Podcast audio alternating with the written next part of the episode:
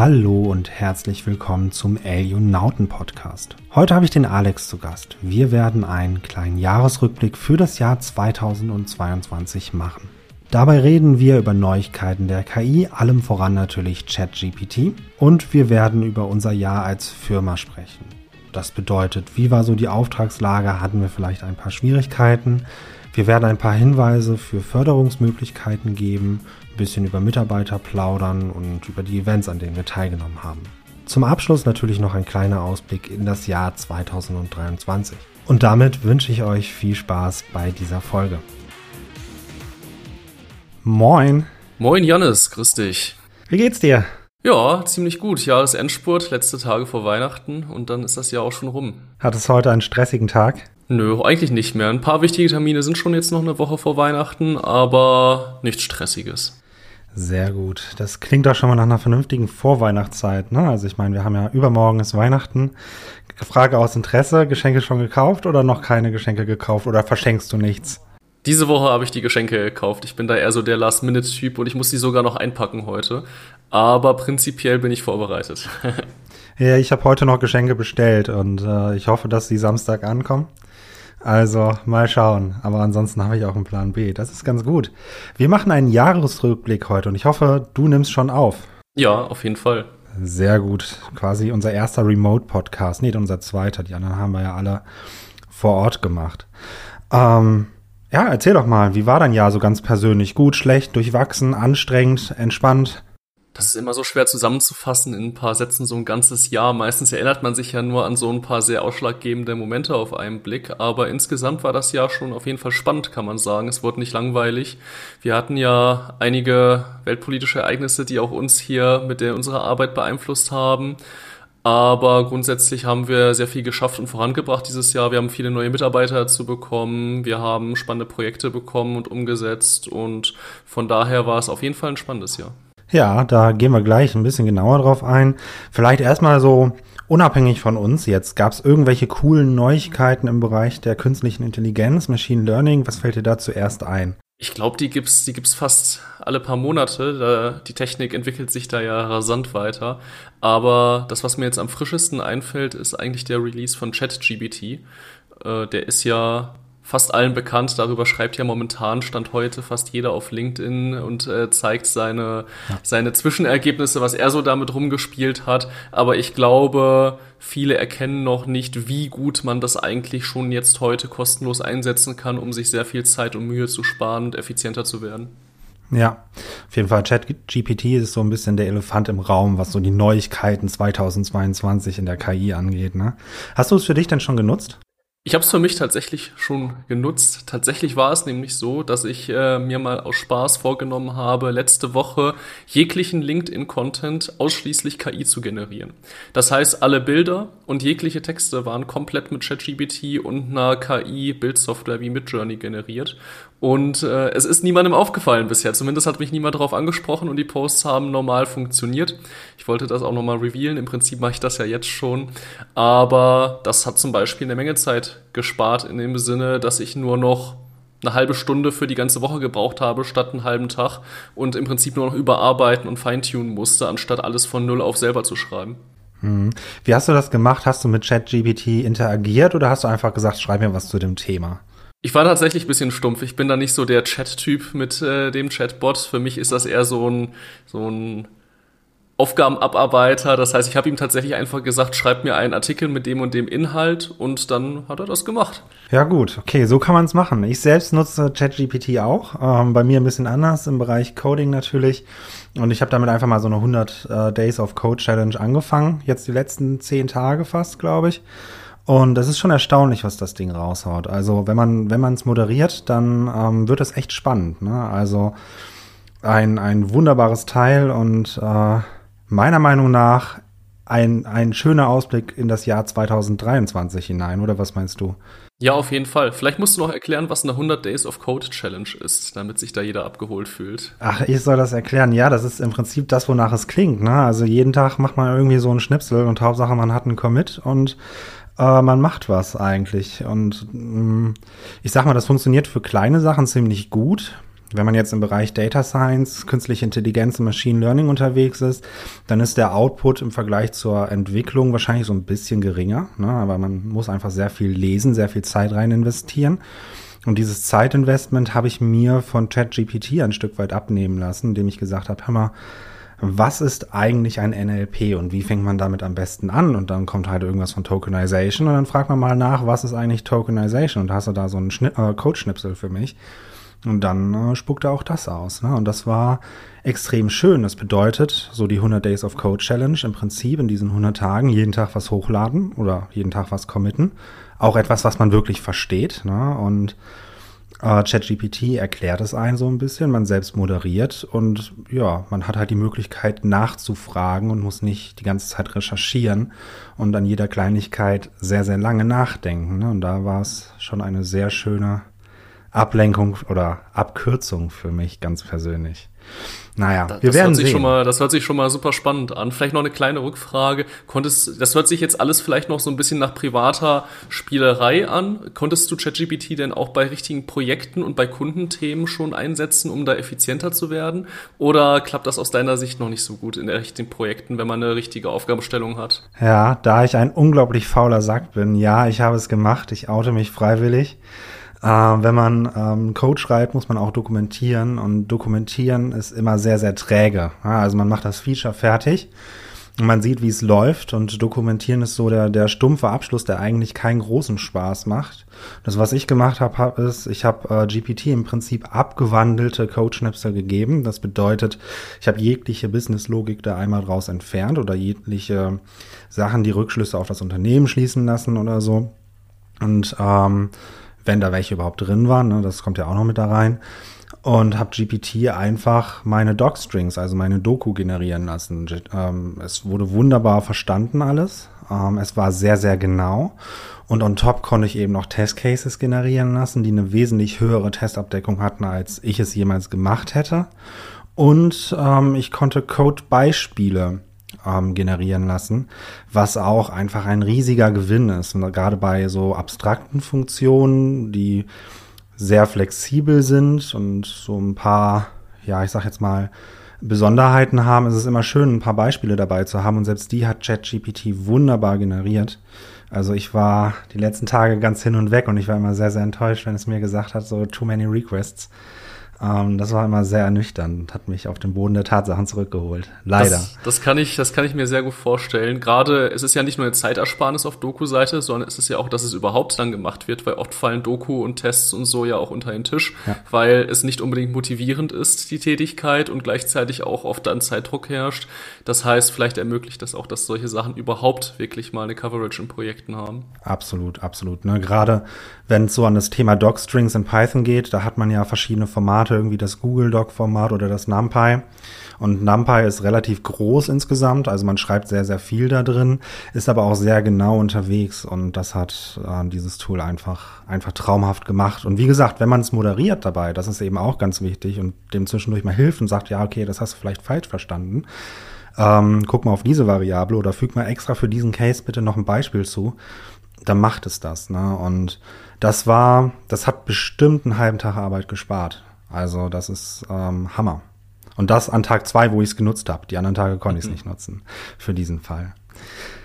Cool, okay, das war eine spannende Neuigkeit, äh, gerade in den letzten Monaten. Die sticht natürlich hervor, aber lass uns mal so ein bisschen zu uns gehen. Ich meine, wir sind ja auch unterwegs im Bereich Consulting. In welchen ähm, Industriezweigen haben wir denn dieses Jahr alle so gearbeitet? Eigentlich sehr unterschiedlich tatsächlich, weil wir nicht unbedingt branchenfokussiert sind. Rein vertrieblich fokussieren wir uns momentan ja vor allem auf die Bereiche Fertigung, Produktion, Maschinenbau und E-Commerce-Handel und hatten auch wirklich spannende Themen in den Bereichen dieses Jahr oder Themen, die jetzt nächstes Jahr richtig losgehen, aber dieses Jahr schon abgeklärt wurden.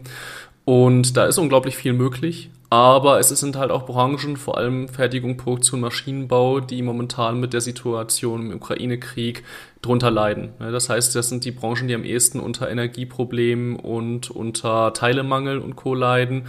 Und das hat dann natürlich auch durchschlagende Effekte auf solche Optimierungsprojekte.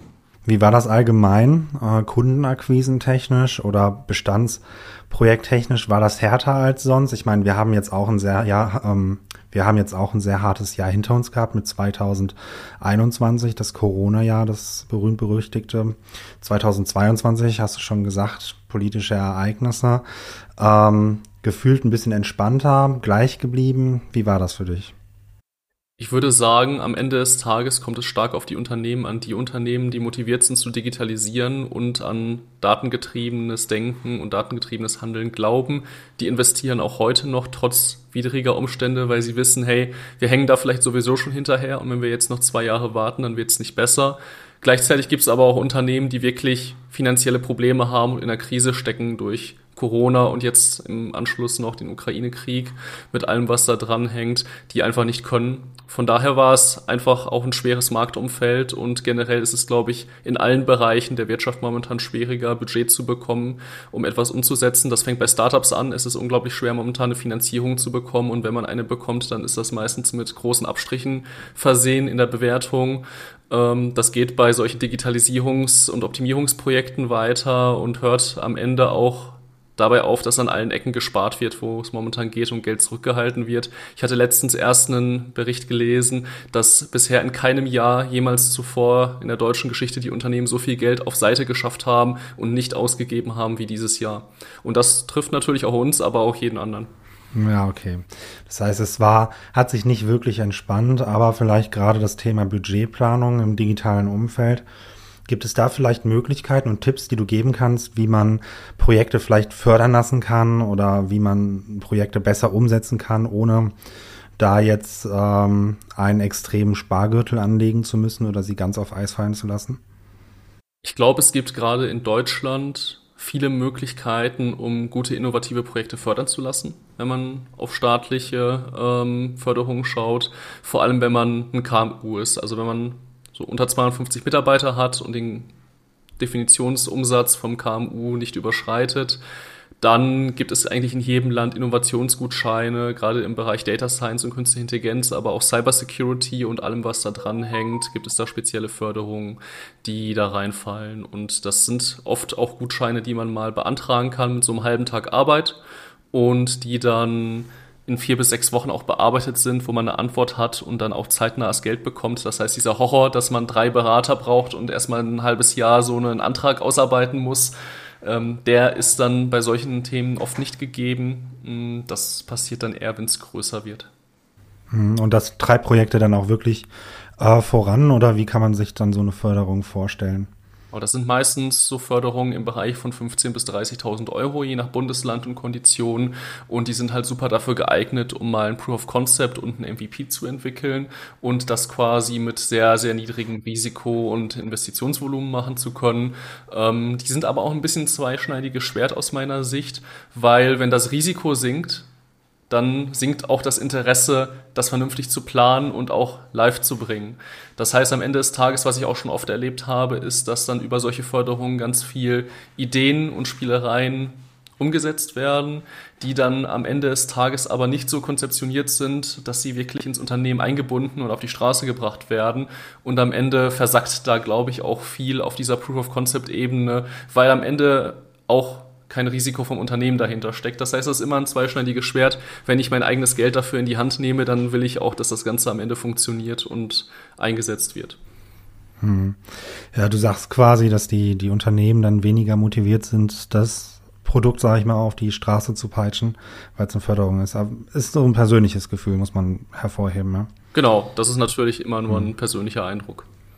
Am Ende des ja. Tages gehören zu so einem Data Science Projekt ja mehr Themen dazu als nur, dass ein Ansprechpartner das Projekt umsetzen möchte. Am Ende ändert das ja das Leben von Mitarbeitern. Das heißt, die haben irgendeinen Prozess automatisiert oder effizienter gemacht oder müssen neue Software nutzen.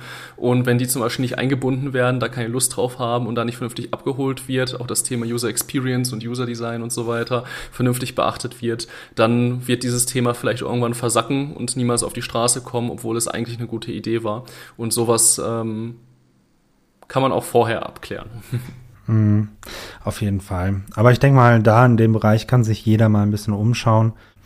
Ein ganz anderes Thema für uns. Nehmen wir mal wieder etwas aus unserem Alltag. Mitarbeiter technisch. Äh, wie ist es dieses Jahr gelaufen für dich? Ja, wie ich schon anfangs gesagt hatte, wir haben ja einige neue Leute dieses Jahr eingestellt. Ich glaube fünf tatsächlich.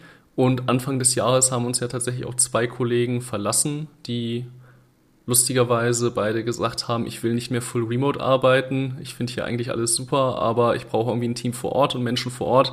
Und nach zwei Jahren Corona habe ich jetzt genug davon, nur von zu Hause zu arbeiten und äh, dann deswegen gegangen sind.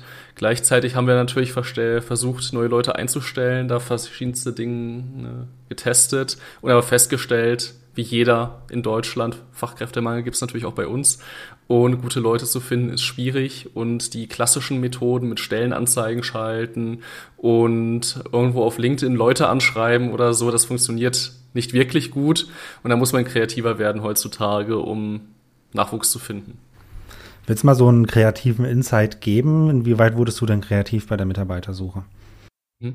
Ähm, das Beste, was wir eigentlich gemacht haben, jetzt um die neuen Leute dieses Jahr einzustellen, war tatsächlich an einem Event teilzunehmen, wo wir quasi mit acht, neun anderen Unternehmen ähm, unser, unsere Unternehmenskultur und unsere Arbeit hier pitchen konnten bei 30, 40 Entwicklern, die dort eingeladen waren und dort vor Ort waren, mit Essen, Trinken und allem drum und dran.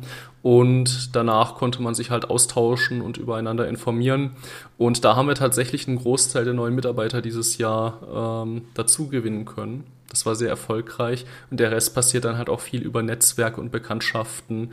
Ähm, tatsächlich jegliche Investments unserer Seite in Stellenanzeigen und Co. waren eigentlich fast vergeblich ähm, und rausgeschmissenes Geld, muss man sagen.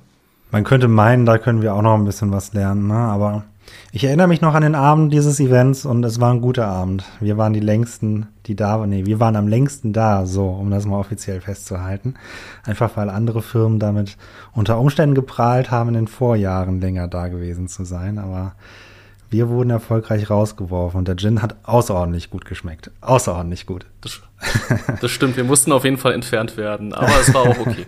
ja, ne, also ähm, Mitarbeiterakquise kann auch Spaß machen, sage ich da nur und äh, da hast du vollkommen recht. Wo wir gerade beim Thema Events sind, was, was ging so dieses Jahr? Ich meine, Corona war vorbei, man konnte sich wieder vor Ort treffen. Gab es da irgendwas super Spannendes abseits dieses äh, Mitarbeiter-Events, was jetzt ähm, Erwähnung finden sollte? Könnte? Tatsächlich war dieses Jahr das erste Jahr seit fast drei Jahren, wo wir wirklich wieder Events vor Ort gemacht haben und ich nenne es jetzt mal richtig, ohne große Abstandsregeln und Maske und jeder ist isoliert und hat eigentlich nicht wirklich Lust mit anderen zu reden, sondern wir hatten wirklich dieses Jahr so normale klassische Events, wie man das vor Corona erkannt hat. Zum Beispiel waren wir auf der Solutions in Hamburg, eine der größten Digitalisierungsmessen im Norden und ich hatte da auch einen Speaker-Slot und wir waren da drei Tage zusammen mit Daniel.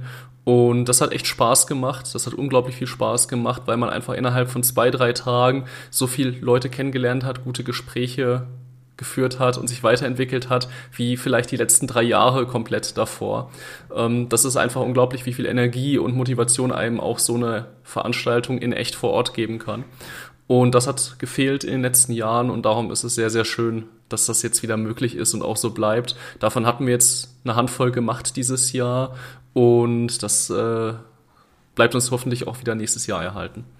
Okay, das Ziel bleibt also, Events werden mitgenommen und äh, wir werden da sein, wenn sie für uns interessant sind, ja. Genau. Sehr gut. Mitarbeiter-Event technisch, hatten wir da was äh, Spannendes? Was meinst du? Also ich würde sagen, ja. Ja, ja. Wir hatten, wir hatten eine Workation tatsächlich, wenn ich mich richtig erinnere, oder? Warst du da nicht mal im Pool und hast da aus dem Pool heraus einen Videocall mit einem Kunden gemacht? Das ich kann mich da so an etwas erinnern. Ja, äh, das werde ich nicht nur einmal gemacht haben. Absolut. Wir hatten eine Workation auf Mallorca, ne? Wie fandst du die? Würdest du sowas wieder machen? Würde sowas auf jeden Fall wieder machen. Wir waren ja eine Woche lang, sind wir mit ähm, den Leuten, die Lust hatten mitzukommen, nach Mallorca geflogen und haben da quasi Sonntag sind wir losgeflogen, nächsten Sonntag wieder zurück und haben die Arbeitswoche ganz normal zur Arbeit genutzt. War jetzt ein knallhartes Arbeitslager, haben wir das immer spaßeshalber genannt, effektiv. Ähm, hat man natürlich aber auch das Ganze genutzt, um viel Spaß zu haben, hm, zusammen irgendwie am, am Feuer grillen oder in den Bergen wandern gehen oder im Pool Spaß haben. Da gab es viele Möglichkeiten auch leckeres Essen drumherum. Ja. Die mallorquinische Küche unsicher gemacht. Ich habe gelernt, die zur mallorquinischen Küche gehören auch Schweinshaxen, habe ich gelernt. Das haben wir alle Ähm, gelernt. Das war, ja. das war eine kleine Überraschung. Aber ich würde sowas auf jeden Fall wieder machen. Ob das jetzt auf Mallorca wieder sein muss, weiß ich nicht. Ähm, am Ende des Tages ähm, haben wir einfach festgestellt, dass der Flug da retrospektiv paar Probleme mit sich bringt. Zum Beispiel, wenn man das früh plant und dann übers Jahr neue Mitarbeiter dazukommen oder alte gehen, dann ist ein Flug nicht so leicht unplanbar oder dazu buchbar. Das ist leider sehr, ein sehr unflexibles Konstrukt. Und natürlich ist das auch umwelttechnisch, kann man jetzt darüber diskutieren, ob das jetzt gut ist, dass man da deswegen dahin fliegt oder nicht. Das heißt, nächstes Jahr fahren wir vielleicht einfach gemeinsam dem Auto nach Dänemark oder nach Italien oder so. Da gibt's ja auch viele schöne Möglichkeiten. Aber das Konzept an sich hat super Spaß gemacht und machen wir, glaube ich, wieder. Ja, auf jeden Fall. Ähm, ich sage auch mal, der, der Pool, der war eine unglaubliche Arbeitsbereicherung. Also wenn du da im Büro was regeln kannst demnächst, ne? Ähm, da sind wesentlich mehr Leute on-site da. Das äh, würde ich mal so behaupten, gerade in den Sommermonaten. Ich kann ja mal schauen, ob wir so einen so einen Plastikplanschbecken irgendwie in der Mitte aufgestellt bekommen. Ja, Im großen Raum, ne? Ja. Das hätte auf jeden Fall Stil. Ja, ähm, das, woran ich mich vielleicht noch erinnere, meine erste Übernachtung im Büro. Äh, ganz lustig, nach der Weihnachtsfeier. Die Matratze, die war sehr gemütlich. Da haben wir mal kurz, da hast du kurze Zeit mal den Elon Musk raushängen lassen. Das Büro schlaffertig gemacht. Aber da gab es ein bisschen Twitter-Vibes bei Alio. Ja, da gab es ein bisschen Twitter-Vibes bei Elio. Wobei ich sagen muss, das war auch wirklich freiwillig. Ne? Also man muss sagen, dass ich eine kleine Strecke ins Büro habe und zu so einer Weihnachtsfeier dann eine Übernachtungsmöglichkeit zu finden. Meine übliche Übernachtungsmöglichkeit war leider krank. Also sind wir kreativ geworden und dann habe ich quasi beim Billardtisch geschlafen, was jetzt, ich sag mal, es geht schlimmer nach so einem Abend.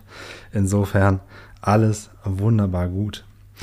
Ja, vielleicht so die letzte Neuigkeit für dieses Jahr, der Podcast insgesamt. Der hat ja auch gestartet. Ähm, bist du soweit zufrieden mit der Podcast-Bilanz, mit den Themen?